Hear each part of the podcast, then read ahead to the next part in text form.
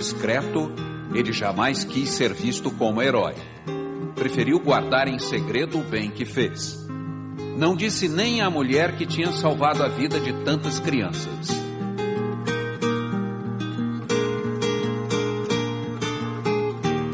Ao arrumar o sótão de casa, ela descobriu por acaso um velho álbum coberto de poeira. Lá estavam fotos de crianças, cartas, telegramas e uma lista com nomes e datas. Quando procurou saber, a mulher de Winton descobriu que aquelas eram crianças que tinham sido salvas por ele. O que teria acontecido com elas? O que este herói silencioso terá feito? Quando tinha apenas 29 anos, Winton viajou para a Tchecoslováquia em companhia de um amigo nas férias de fim de ano. Lá ficou impressionado com o clima de medo. A Tchecoslováquia já estava sob o domínio da Alemanha nazista. Winton teve uma ideia: tentar mandar para fora da Tchecoslováquia crianças de famílias perseguidas começou a escrever por conta própria para vários países pedindo ajuda. Organizou uma primeira lista de nomes. Somente a Inglaterra e a Suécia aceitaram receber aquelas crianças. Winton organizou a viagem. Era uma decisão difícil. Para escapar do horror nazista, as crianças teriam de ser mandadas para longe dos pais. Nunca me esqueci da angústia que pude ver no rosto dos meus pais, diz esta mulher. As crianças que partiram para um lugar seguro, a Inglaterra, não sabiam, mas jamais veriam os pais de novo. Os pais, a maioria judeus, morreriam nos campos de concentração nazistas. Eu entendi que não veria os meus pais de novo very difficult for me. É difícil falar. Desculpe. I've always believed that uh, the family is the most important thing. Sempre acreditei que a família é o que existe de mais importante. Confessa este homem, que um dia foi uma das crianças salvas por Winton.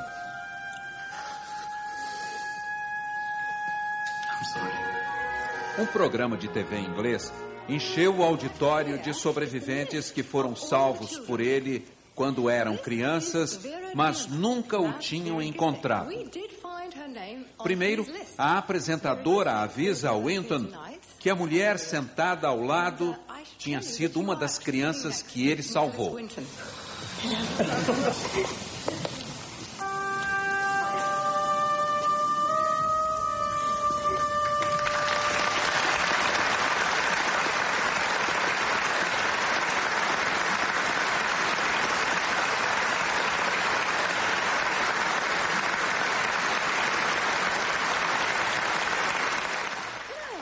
apresentadora pede.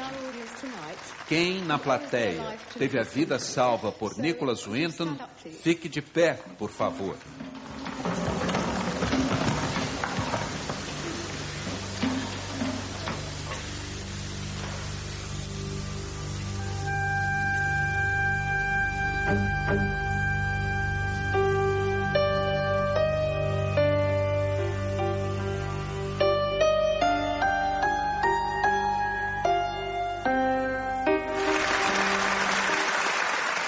Agradecimento vem em forma de aplausos demorados e lágrimas.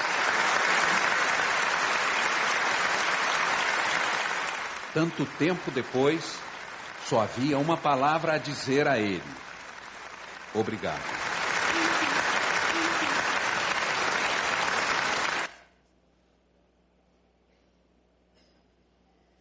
Emocionante esse vídeo que conta a história de um homem que salvou dezenas de crianças da barbárie nazista na época da Segunda Guerra Mundial. Nós estamos fazendo essa semana exatamente ao contrário do que acabamos de ver aqui. nós estamos conclamando a todos a que salvem, a que salvemos as nossas crianças. Mas não é apenas a salvação da morte física, não é apenas a salvação da desgraça deste mundo temporal, mas é levar a elas o nome sobre todo nome, o nome de Jesus. Eu quero conclamar você, porque um dia esse homem também foi uma criança, e depois teve a oportunidade de servindo a Deus, salvar dezenas de crianças da morte. O que nós fazemos por uma criança, o que nós fazemos por um pequeno, nós não temos a noção, não temos a dimensão exata do que acontecerá à vida desta criança muito tempo depois. Mas uma coisa é verdade, gente. Quando uma criança é salva, quando uma criança confessa Jesus no seu coração, quando uma criança tem a Deus na sua vida, ela pode fazer uma grande diferença na vida de outras pessoas. E é por isso que eu quero que você abra sua Bíblia no segundo livro dos Reis, no capítulo 5. Eu vou apenas ler a frase dita por uma criança.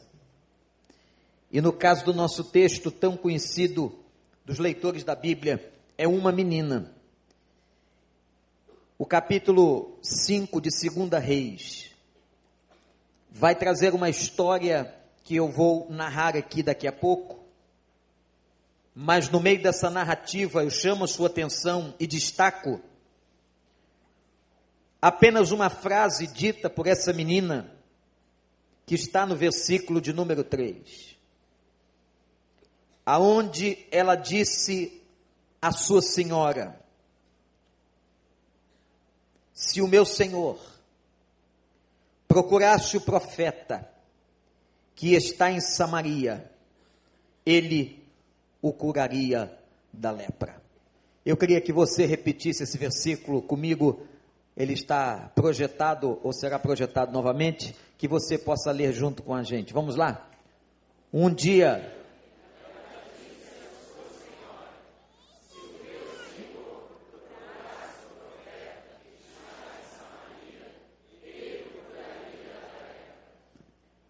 Essa era uma menina. Quando o texto hebraico fala de uma menina, ele está falando exatamente de uma criança.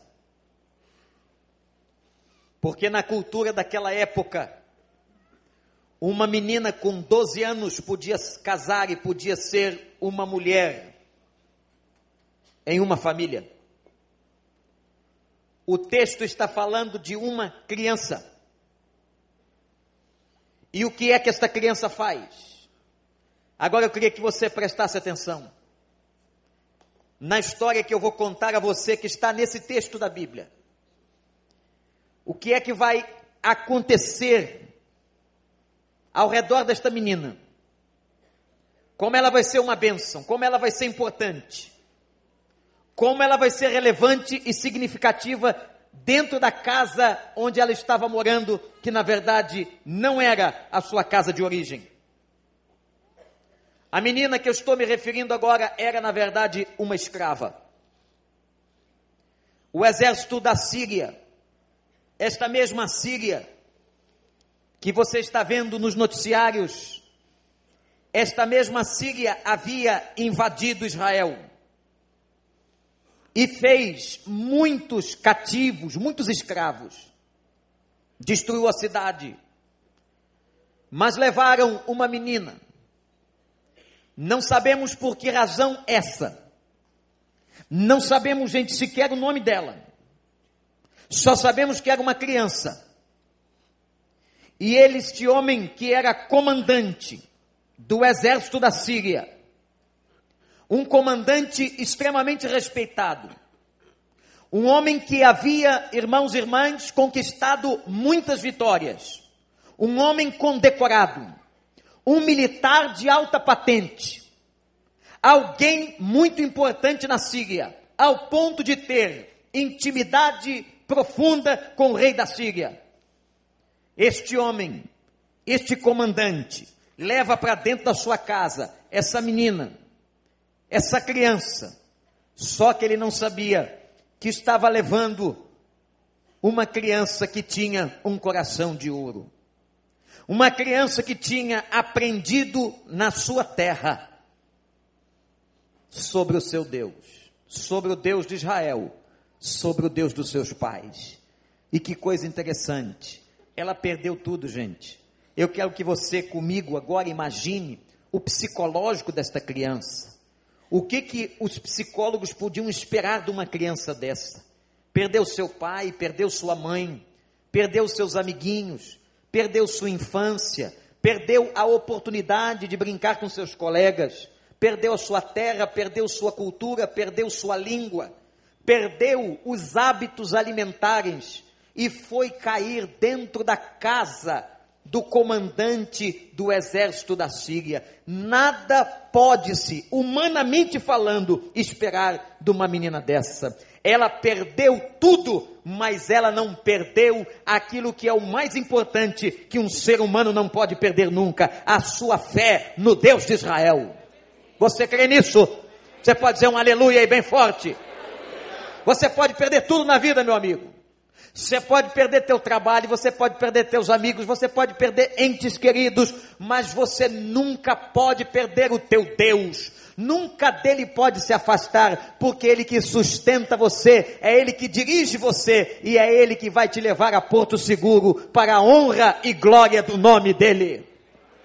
Ela não perdeu sua fé. E agora na casa da sua senhora, uma menina escrava, uma criança, que perdera tudo e guardara no coração e na vida a única coisa que lhe restara, a fé. Ela vai dar um suspiro. Na verdade, irmãos, minha gente, ela não diz muita coisa. Como eu disse há pouco, nem o nome dela nós sabemos. É como se ela tivesse suspirado ela não fala com seu senhor, porque uma mulher não falava com um homem se não fosse a esposa, muito mais uma criancinha. Ela apenas dá um suspiro diante da sua senhora, da esposa daquele comandante, olhando para ele e diz assim: Ah, se o meu senhor procurasse o profeta que está em Samaria. Ah, se o meu senhor procurasse. O que é que aquela menina viu? O que é que ela percebeu dentro de casa? Papai e mamãe, você que está aqui hoje, o teu filho e a tua filha pequenos percebem muito mais do que você imagina. Eu me lembro de uns anos atrás, uma pesquisa fora feita numa universidade da cidade do Rio de Janeiro. E eu participei desta pesquisa com alguns pesquisadores da CAPES, aonde eles constataram cientificamente que o fato de uma criança estar brincando com um brinquedo perto de você não significa que ela não está percebendo o ambiente à sua volta. Ela tem a capacidade e a competência, uma criança, de brincar com um brinquedo perto de você, não olhar para você, parecer que não está prestando nenhuma atenção, mas ela está sentindo as emoções do ambiente, ela está percebendo cognitivamente, ela está entendendo toda a confusão que está ao redor dela. Portanto, você, papai, você, mamãe, quando vocês estiverem naquela briga, eu sei que os casais daqui não brigam, e não brigam na frente dos seus filhos, não é verdade? Só os outros casais lá da rua. Mas quando você pensa que ele não está percebendo tenha convicção e certeza que aquela criança está assimilando e tendo toda a percepção correta do ambiente no qual ela está inserida. Foi o que aconteceu com essa menina judia dentro da casa do comandante do exército da Síria chamado Naamã. O que foi que ela percebeu na casa de Naamã? Ela percebeu, irmãos, que aquele homem tinha três doenças. Olha aí, pastor, inventou mais duas. Porque na Bíblia está dizendo que ele só tinha lepra. Não. A Bíblia não está dizendo que ele só tinha lepra, não. É você que não percebeu ainda o que ele tinha. O homem é recheado. Aquele homem tinha enfermidade física. Aquele homem tinha enfermidade psicológica. E aquele homem tinha enfermidade espiritual. E está no texto. Eu vou mostrar para você com muita clareza. Eu não preciso dizer da doença física porque está aí. Só quero ressaltar que uma pessoa que tinha lepra, meus irmãos, ninguém dela podia se aproximar. E quem estava com lepra era o comandante, o militar mais importante da Síria. Quem estava com lepra era aquele homem que liderava os soldados que fazia a Síria vencer com as suas estratégias de guerra. A lepra era uma doença sem cura que quando alguém se aproximava de um leproso, o próprio leproso, vejam a humilhação, deveria gritar: Eu sou imundo. Não se aproxime de mim porque eu sou imundo. Com o comandante da Síria não aconteceria. Mas os leprosos eram colocados nas valas fora da cidade. A doença era terrível. Existem categorias de lepras. Quem é médico aqui sabe que há diferenças de uma lepra para outra. E o que estava acontecendo com o Naamã era alguma coisa muito grave, que fez aquela menina suspirar. A sua doença física era lepra. Mas eu disse que ele tinha três doenças. Qual era a doença psicológica? A doença da alma que Naamã tinha como comandante. Ele era um homem extremamente vaidoso. Ele era um homem muito orgulhoso, e com certeza, como todo orgulhoso, e demonstra no texto, ele é arrogante. E talvez, irmãos, você olhando para a história, eu estou falando do comandante do exército da Síria, você talvez dissesse assim: olha, estudando a história da Síria naquela época, as conquistas da Síria, as estratégias de guerra, Naamã tinha motivos para ser um homem orgulhoso, vaidoso, um homem que tinha muitas condecorações, conhecido no seu país, vivia na mídia daquela época, citado em todos os programas de televisão, aparecia em todos os lugares da internet, comentado no Facebook. Naamã era famoso, Talvez você dissesse assim, pastor, ele não tinha razão para ser orgulhoso, vaidoso, soberbo.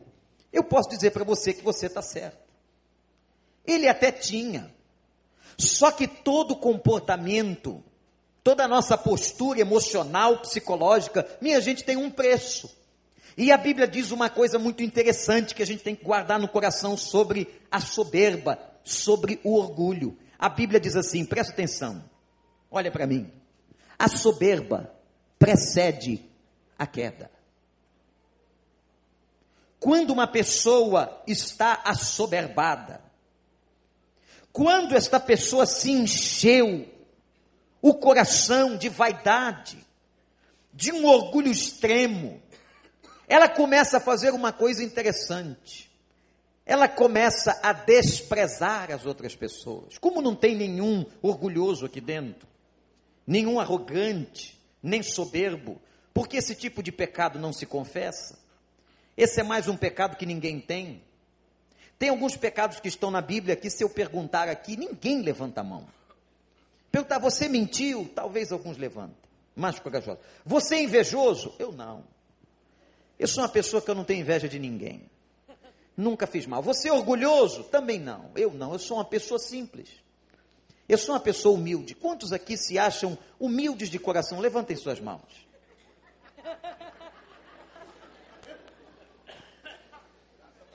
Não preciso falar mais nada. Essa manifestação de soberba do Miqueias e de outros aqui, não é? Dizendo, eu sou uma pessoa humilde. Eu sou uma pessoa humilde, graças a Deus, ainda complementa. Dez dias de punição. Não é verdade? A soberba faz a gente, e o problema da soberba, irmãos, é quando a gente começa a desprezar pessoas. É quando a gente acredita, e aí que está a patologia, que eu realmente sou melhor do que o outro. Olha que maluquice. Por que, que você é melhor do que o outro? Porque você tem dinheiro? Porque o teu carro corre mais do que o dele? Porque a tua casa é num lugar e a dele é no outro? É por isso que você diz que você é melhor do que ele? Não, meus irmãos, a Bíblia não nos ensina isso. A Bíblia diz que diante do Senhor nós somos todos pecadores. A Bíblia diz assim: e todos pecaram e destituídos, separados foram da glória de Deus. Repete comigo: e todos pecaram e destituídos, separados foram da onde? Mas em Cristo Jesus, mediante o arrependimento dos nossos pecados, nós voltamos a ter acesso à presença do Senhor. Louvado seja o seu nome. Nós somos todos pecadores. Se você olhar para o seu lado direito, olha agora, para o seu lado direito e para o seu lado esquerdo, olha só de rabo de olho, tem um pecador aí. Agora, se você olhar para onde você está sentado, olha agora para o lugar que você está sentado, aonde você está, a sua cadeira, tem um pecador aí.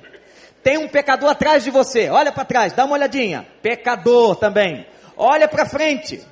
E tem uma mãe ali à minha direita com uma criança muito pequena que não está entendendo nada que eu estou dizendo. Ela não é uma criança é um pecador, mamãe em miniatura. É bonitinho, é fofinho, mas a senhora vai ver daqui a pouco ele vai começar a fazer com a senhora. Uma das coisas que ele vai começar a fazer é dar tapinha na sua mão porque ele não quer comer. Agressivo, hein? Agressivo. Mija na sua perna. Opa, faz xixi. Não é? Crianças são pecadores em miniatura. Todos pecaram e foram separados da glória de Deus. Nós somos vaidosos e a soberba precede a queda. Namã era um homem cheio de medalha. Cuidado com as medalhas. Cuidado com os diplomas. Cuidado com as conquistas. Elas têm que nos levar a dizer o seguinte: foi o Senhor que me fez chegar até aqui. Grandes coisas fez o Senhor por mim e por isso eu estou alegre. A minha vitória é a vitória do Senhor. Eu só cheguei onde cheguei por causa do Senhor. Eu só tenho o que tenho por causa do Senhor. Eu só estou em pé por causa do Senhor. Eu só alcancei vitória na universidade por causa do Senhor. Eu só tenho esse trabalho por causa do Senhor. Eu só tenho dinheiro para comprar as minhas coisas por causa do Senhor. É por causa do Senhor. É por causa do Senhor. É por causa do Senhor. Não tem outro motivo. É por causa do Senhor. Naamã tinha uma terceira doença. Que ele demonstra claramente no texto. E ele confessa. Qual era a doença do corpo dele? Lepra. Qual era a doença da alma? Hein? Orgulho, vaidade, soberba. A doença do espírito a doença que estava na vida espiritual de Naamã era idolatria. Ele vai fazer uma confissão que está no texto no versículo 18. Que ele era um homem que ia para o templo de um deus chamado Dagon. E quando o rei da Síria ia adorar na sua idolatria esse Deus, ele não só segurava os braços do rei da Síria, como ele também adorava e idolatrava a imagem de um Deus falso. Meus irmãos, quando nós olhamos esse texto e o que essa menina viu na sua casa, a ponto dela suspirar e dizer: Ah, se meu senhor conhecesse o profeta de Samaria. O que ela vê é o retrato da vida, é o retrato do coração do ser humano um ser humano doente nas suas mazelas físicas, um ser humano doente nas suas mazelas emocionais e psicológicas, um ser humano doente espiritualmente. Talvez você diga, pastor, mas eu não vou para o templo de Dagon, mas você tem construído altares na sua vida e na sua casa. A pergunta que faço agora é difícil de ser respondida. Quais são os postes ídolos que você tem levantado dentro de casa? Como é o nome da sua idolatria? A de Naamã era Dagon. A de outro pode ser o dinheiro. Outro pode estar levantando o postídulo da pornografia e do prazer. Outro pode estar levantando o postídulo do adultério. Outro pode estar levantando o postídulo das suas mentiras. Nós construímos ídolos. O ser humano foi criado para ser eterno e para adorar a Deus.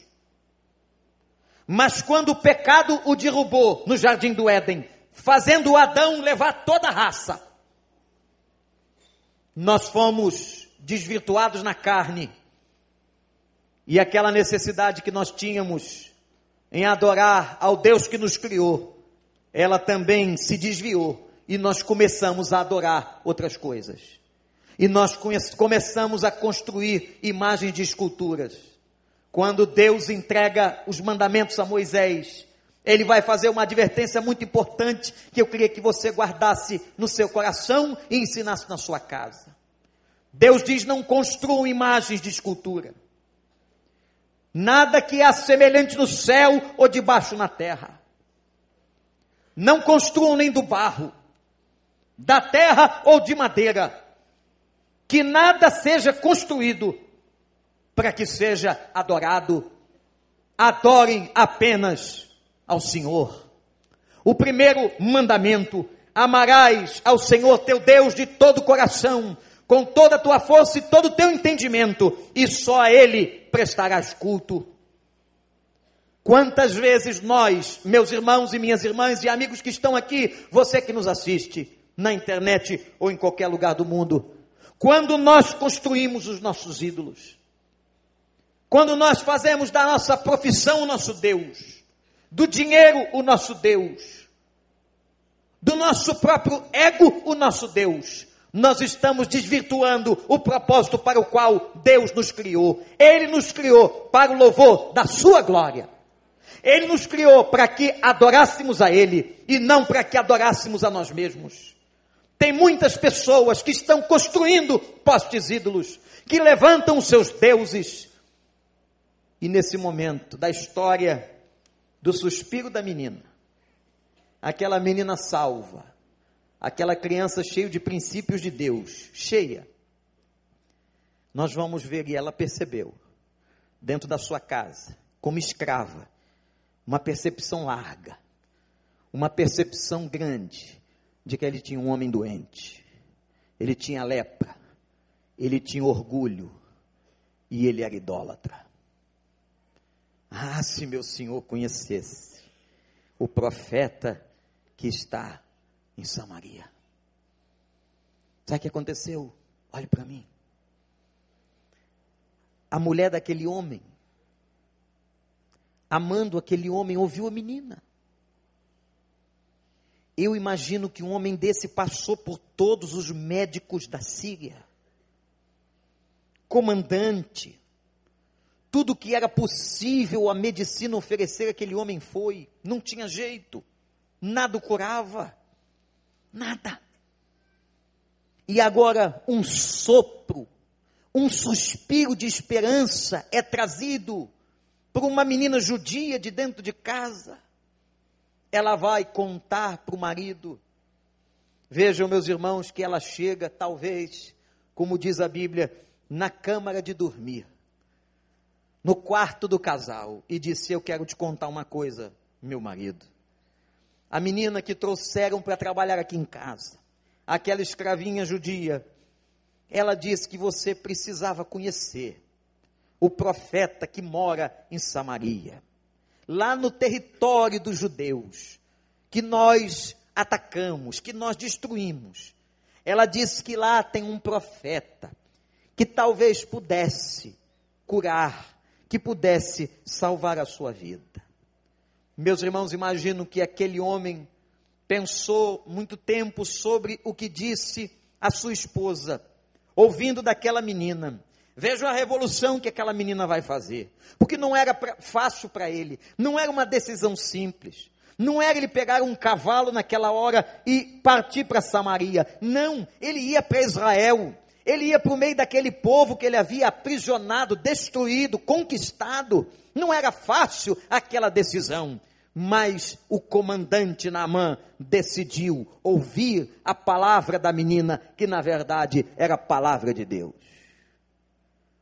Eu não sei se você já teve essa experiência de uma criança que pode falar pela boca de Deus.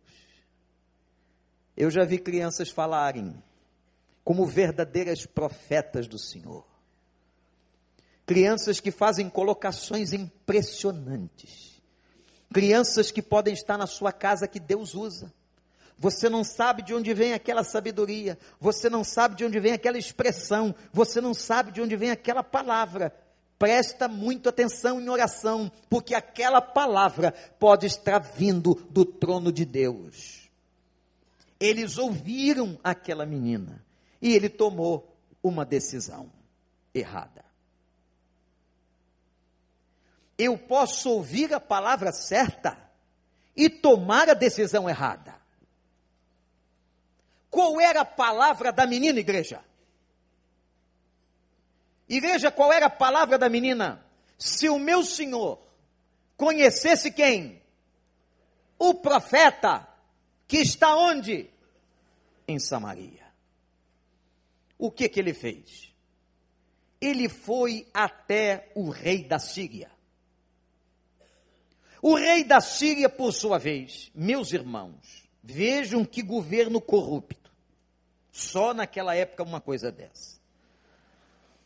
Aquele governo corrupto se dirige o rei da Síria ao rei de Israel e diz a Bíblia que ele leva, ou manda Naamã levar, 350 quilos de prata, 72 quilos de ouro e 10 peças de roupas finas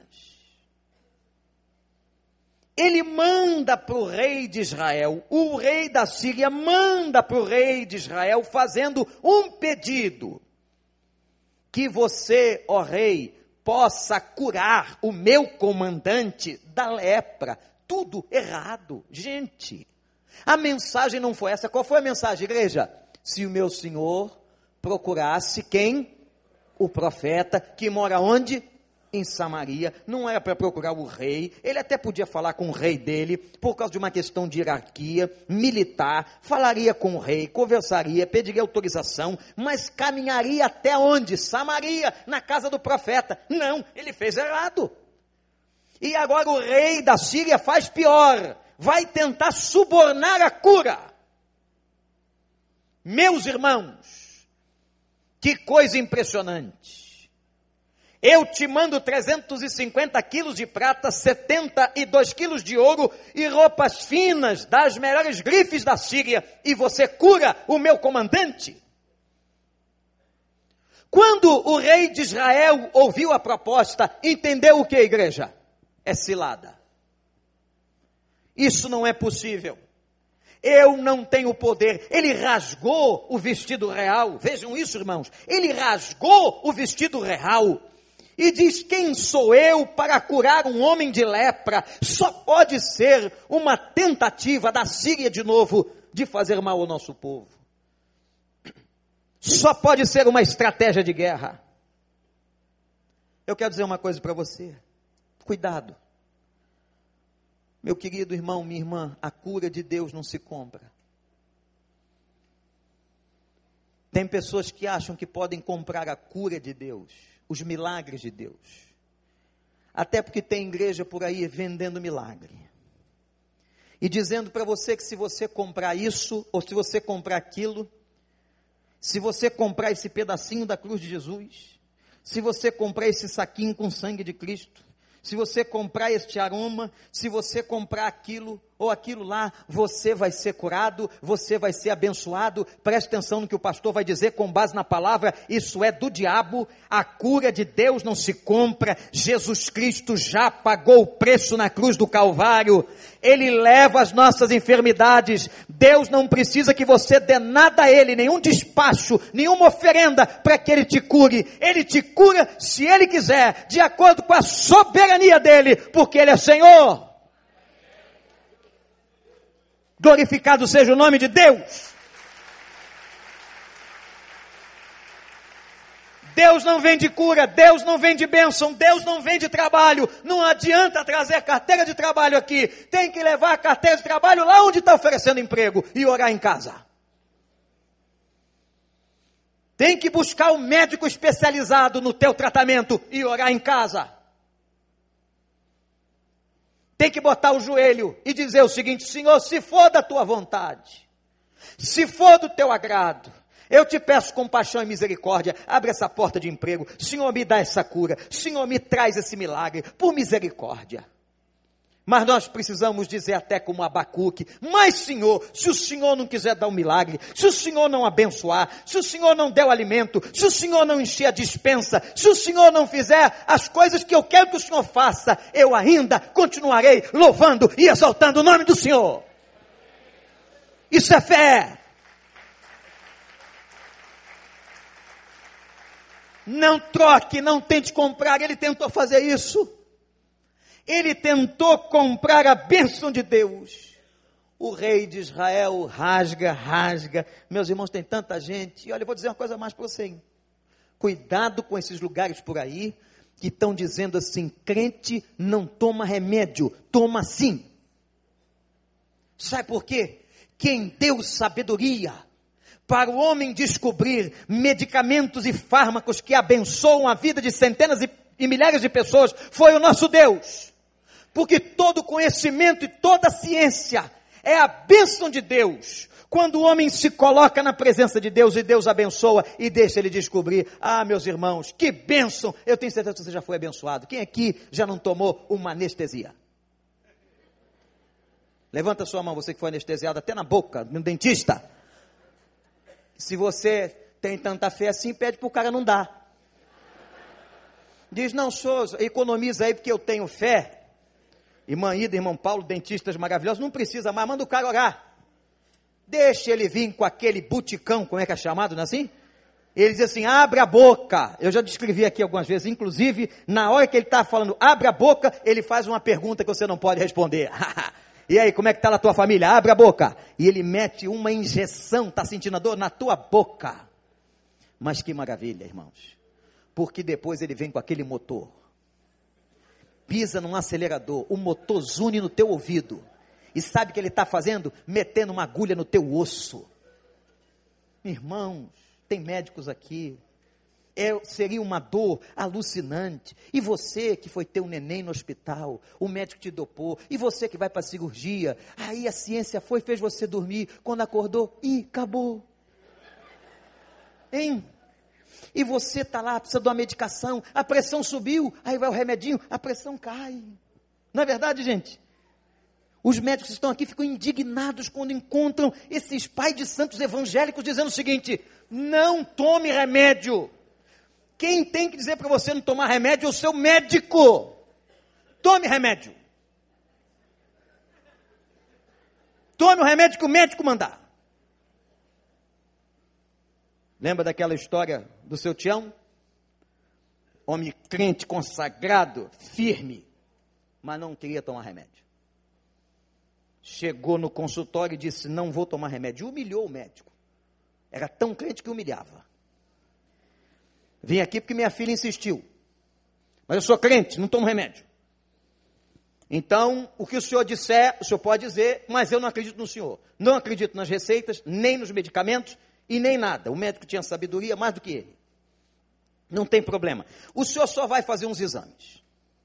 Em nome da sua filha, já que foi ela que lhe trouxe. O homem, seu tião foi, seu tião voltou. 30 dias trazendo os exames. Entrou com aquela delicadeza. Não acredito no senhor. Nem na medicina, nem nos remédios, em coisa nenhuma. O homem pegou os exames, olhou, É, mas o senhor não precisa acreditar em mim, mas o senhor está com uma diabetes altíssima e o senhor precisa ser tratado. O ignorante disse assim: Ah, doutor, se o diabo não pôde comigo, não é a mulher dele que vai me vencer. Essa diabetes, é que eu fiquei sabendo que a diabetes é mulher do diabo, eu não sabia.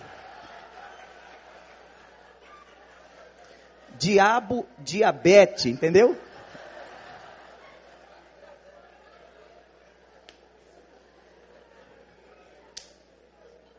Se o diabo não pode comigo, o diabo. Mas que é isso? Sabe o que aconteceu com o seu Tião? Morto em duas semanas. Amém? Tem que dizer amém. Tem que dizer amém para um teimoso desse. Tome tudo que seu médico mandar. E só pague quando ele quiser. E chegue lá, trate com honra. Porque ele está ajudando você. Se ele for bom médico. Se não for, troca de médico. Que bênção a ciência, não é não, gente? Que bênção. A gente é que estraga as coisas. Namã vai e percebe que a tática não dá certo quando o rei de Israel rasgou a roupa, olha também que reizinho frouxo. Né? Ficou logo nervoso, rasga tudo. Sai rasgando a capa, o vestido, porque naquela época era vestidão, o rei, né? Vestido bonito, pano grosso. Rasgou o vestido. Eu não posso com essa cura. O profeta ouviu, deve ter corrido a notícia. E o rei se rasgou todo lá. Ué, não foi o que aconteceu? O rei rasgou tudo, rasgou a roupa, tá, tá nu lá. Porque apareceu um cara leproso. O profeta ouviu. Tá, o, o, o, aquele, aquele que a menina tinha dito. Mas fala para o rei não rasgar nada, manda o homem vir aqui. Manda o homem vir aqui. E você acha que o profeta morava onde? O profeta morava numa vila, casa simples. Estava lá. Lá vem o comandante, olha bem, comandante do exército da Síria. Com a tropa, com seus cavaleiros, com a turma toda. Ele não podia andar sem farda, todo militar sabe disso. Aquele estava ali como representante de Estado, ele vai. Para no casebre do profeta. E aí a mente dele é revelada. Olha o que ele pensa. Ele vai sair vai se curvar. Veja como era vaidoso. Vai se curvar. E vai colocar a mão na minha lepra. E vai me curar. E eu vou voltar para a Síria curado. Ele acreditou nisso. Não foi nada disso que aconteceu de novo. O homem nem na porta veio. E ele ficou, seu profeta, os servos dele, né? Seu profeta, vem cá, vem cá. Sabe qual foi a mensagem de dentro da casa? Vai tomar banho. Como é que é? Vai tomar banho e sete vezes. Sete mergulhos no rio aqui de trás. O homem ficou indignado. Como assim sete mergulhos? Eu podia tomar banho nos rios da Síria, que são bonitos. Essa parte do Jordão é suja. A parte do Jordão que cortava aquela terra suja, barrenta. Já vi onde é. Como é que eu, governador dos exércitos da Síria, vou mergulhar nessa lama? Imagina, meu irmão. Era a mesma coisa que falar para você assim, ó, vai ser curado lá no canal das taxas do recreio. Salvem o nosso canal. Vai lá, é lama para todo lado. Aliás, o fedor está tomando conta da região. Isso é porque a gente paga o IPTU pequenininho. Vai tomar banho. Por quê? Por que uma ordem dessa? Por que não saiu fora? Colocou a mão no leproso. Nem apareceu no portão. Mandou um recado para que o homem se lavasse sete vezes no rio. Indignou. Ficou nervoso. Namã. Namã, por que você está nervoso? Os, os, as séculas dele, aquela turma, os bajuladores, os auxiliares. Olha aí, por que? Não fica assim, não. É a última esperança, rapaz. Você já foi em todos os médicos da Síria, já veio para cá, o cara rasgou o vestido, não adiantou nada. Olha só, O negócio é o seguinte: ou você obedece esse troço, não tem esperança. Vamos lá, o que, que custa dar sete mergulhos? Sete mergulhos. O que, que custa? O que, que tem? Não tem problema, vamos lá. Ele foi. O que é que Deus estava querendo? Impressionante como nesse momento Deus trata as três doenças de Naamã. As três. A primeira doença que ele precisava tratar era a doença psicológica, da alma, a doença do orgulho. Porque se Deus não quebrantar o coração de uma pessoa, ela não reconhece o Senhor. Se Deus não quebranta o coração, ela não se humilha. Ela não confessa a Cristo. Ela vai ficar aqui no culto com a sua vaidade, no topo da sua vida, julgando o que está sendo dito, procurando os erros de português, julgando se é bom ou se é ruim, mas ela não vai deixar a palavra de Deus entrar, porque para deixar a palavra de Deus entrar, tem que ter humildade no coração. Tem que ter quebrantamento, e a primeira coisa que ele precisa ser tratado era o seu orgulho.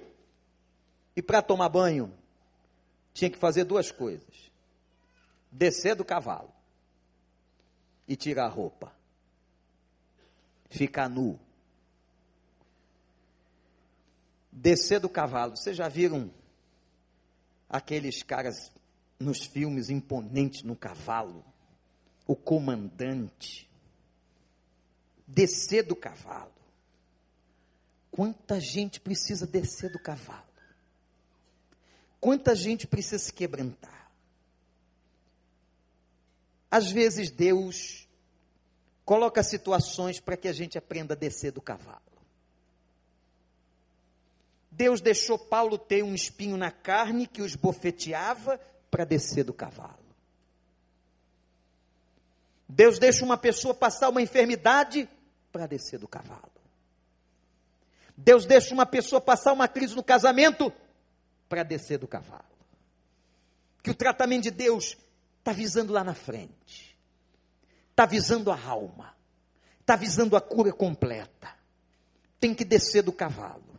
Eu quero que você pense o seguinte: será que nesse momento da sua vida, Deus está colocando algum obstáculo para que você aprenda a descer do cavalo?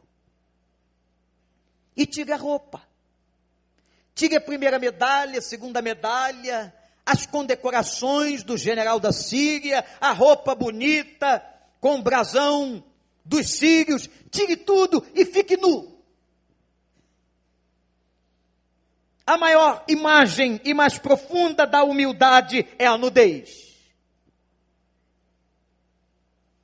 Quando Adão pecou, e se reconheceu em pecado, teve vergonha porque estava nu.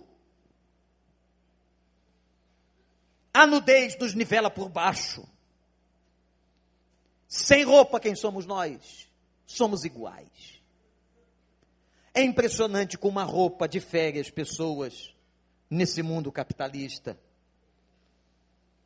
Quando uma pessoa chega muito bem vestida, com um bom carro, com uma boa apresentação, como aquilo impressiona.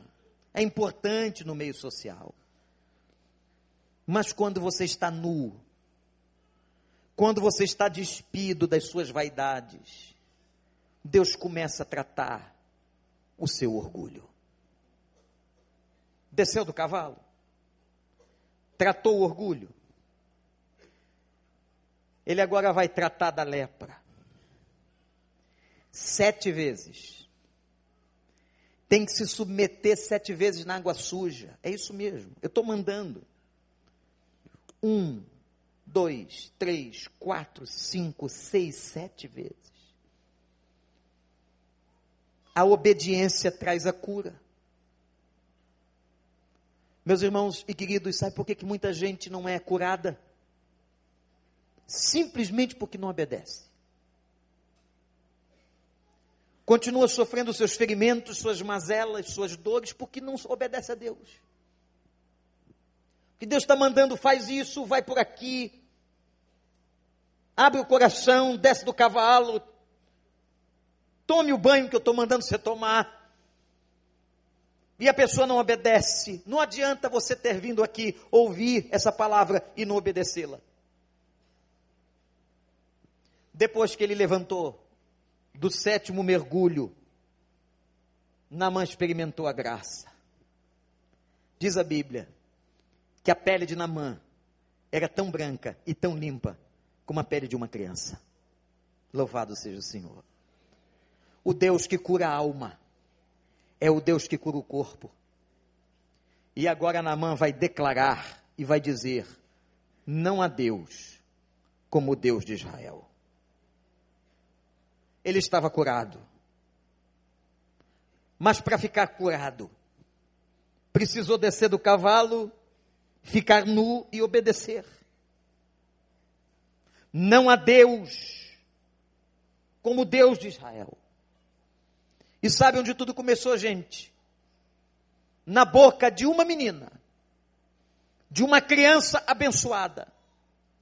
Ore a Deus para que seus filhos sejam como essa menina, que tem uma boca abençoada, que revela a profecia, que obedece ao Senhor. Basta uma frase: Ah, se meu Senhor fosse na casa do profeta de Samaria. O profeta era Eliseu. Foi Eliseu que intermediou a cura na vida do comandante. Saiu limpo, glorificando.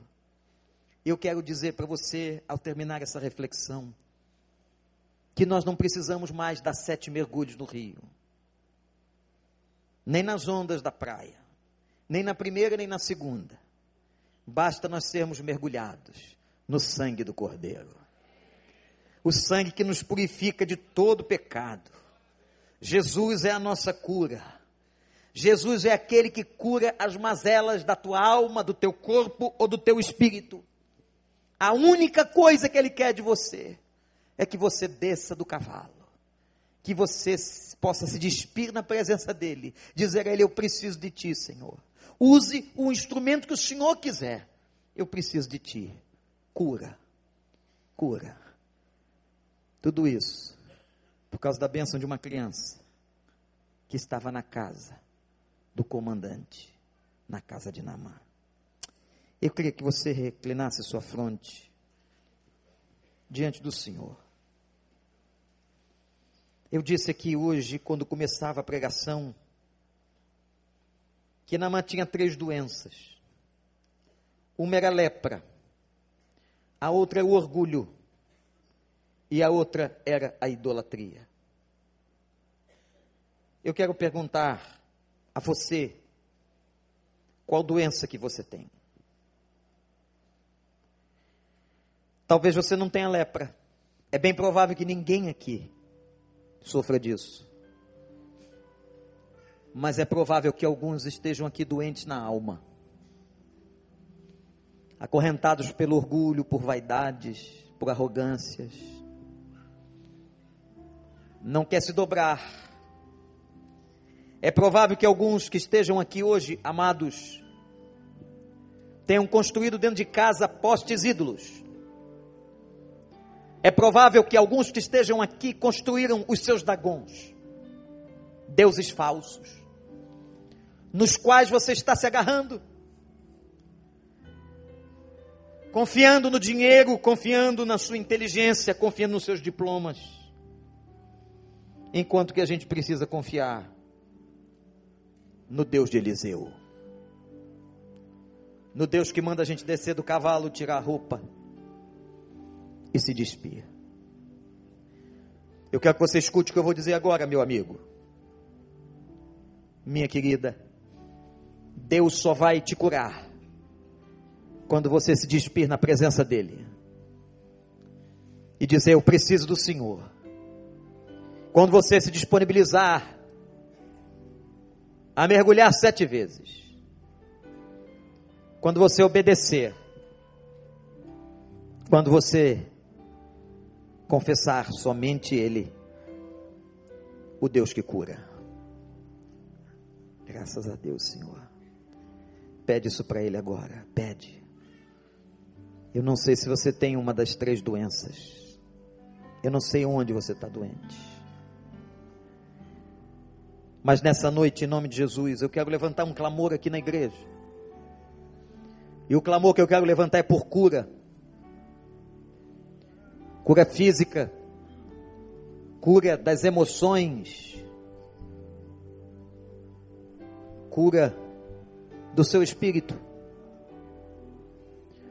Você gostaria de ser alvo dessa oração? Você está precisando de cura? Desça do cavalo agora e diz para ele: Pai, eu preciso de ti. Eu quero me despedir e dizer ao Senhor que eu preciso. Se você precisa, levante sua mão. Só você e Deus. Eu vou estar olhando para você onde você está, graças a Deus. Deus abençoe. Está precisando de cura. Nós vamos clamar pela sua vida, graças a Deus. Deus abençoe, Deus abençoe. É um gesto difícil, importante, muito importante. Levante sua mão onde você está. Ó Deus, graças a Deus, Deus abençoe. Deus te cure, Deus te cure. Deus traga cura àqueles que precisam de cura no corpo, na alma, nas emoções. Talvez algum ídolo que você precise deixar. Eu queria convidar a todos que ficássemos em pé. A Bíblia diz que Deus habita no meio dos louvores, nós vamos louvar a Deus com uma canção. E eu quero orar, quero levantar um clamor com toda a igreja por cura. E eu vou fazer um desafio para todos aqueles que precisam ser curados. Não importa a instância da sua vida que você precise de cura, mas saia do seu lugar e vem aqui à frente, diante do altar, para nós clamarmos ao Senhor, ao Deus que cura pela sua vida. Enquanto cantamos, Pastor Miqueias. Pode vir. Deus conhece você, teu coração, aqueles que levantaram suas mãos. Podem vir aqui porque nós vamos levantar um clamor. Por cura física, por cura emocional, por cura espiritual. Me escutas quando clamo e acalma o meu pensar me levas pelo fogo, curando todo meu ser. Se o Espírito do Senhor está mexendo com você, confio em desce do seu cavalo, dispa-se diante do Senhor. Confio em ti. Clama. Creio que tu és a cura. Creio que és tudo para mim. Ó oh, Deus. Eu creio que tu és a vida, Senhor. Creio que tu és a vida. Creio que não há outro igual a ti. É você e Deus. Jesus, eu preciso. Diz para ele: Jesus, eu preciso. Jesus, eu preciso de ti, Senhor. Ó oh, Deus, ouve o nosso clamor aqui agora, Pai.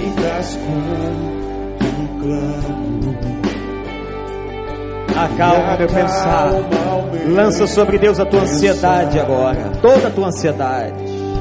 Me levas pelo fogo,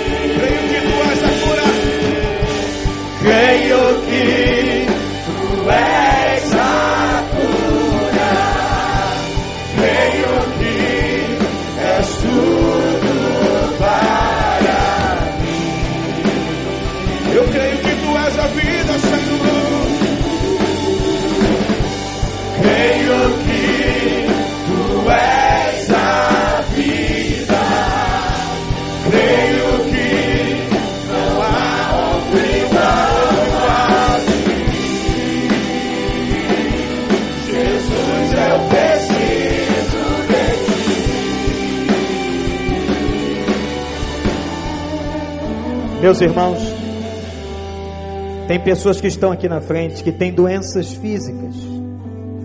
Algumas vão ser operadas. Vão passar pelas mãos dos médicos em hospitais. Tem outros que estão aqui porque trazem feridas profundas na alma. Tem outras que estão aqui que estão confessando as suas idolatrias a sua confiança em coisas que não, é, não são o Senhor. Eu queria pedir à igreja que estendesse as mãos para cá. A oração de um justo pode muito nos seus efeitos. Eu queria que você levantasse a sua voz e clamasse por essas pessoas. Você não as conhece, talvez, não sabe o nome, mas Deus sabe. Peça a Deus que cure essas pessoas. Algumas estão aqui chorando com as suas dores. Pede a misericórdia de Deus. Levanta um clamor aí, meu irmão. Levante um clamor, minha irmã. Você que está na internet também doente, nós vamos clamar por você. No rádio, ouvindo, participando deste culto, nós vamos levantar um clamor pela sua vida. Pede a Deus a cura.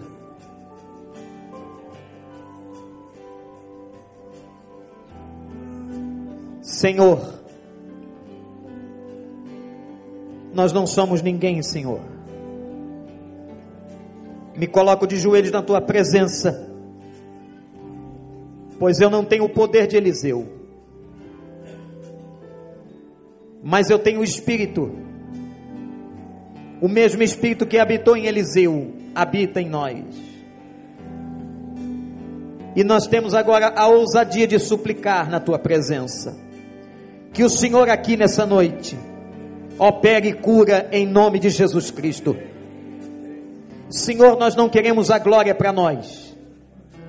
Nós não vamos apresentar isso para a mídia, para ganhar louros. Não, Senhor. Mas nós queremos que, pela tua misericórdia, o Senhor cure pessoas que estão doentes fisicamente aqui agora, em nome de Jesus. Restaura a saúde dessas pessoas, ó Deus. Vai colocando a mão no corpo todo da planta do pé ao alto da cabeça, nos ossos, na musculatura, nas vísceras, no cérebro, na pele, Senhor, nos seios, Senhor.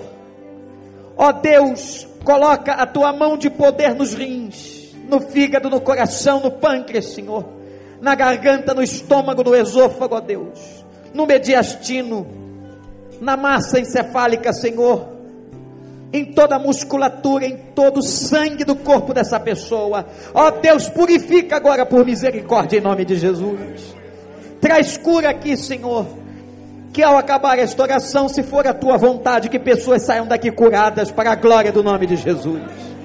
Nós te glorificaremos, Senhor.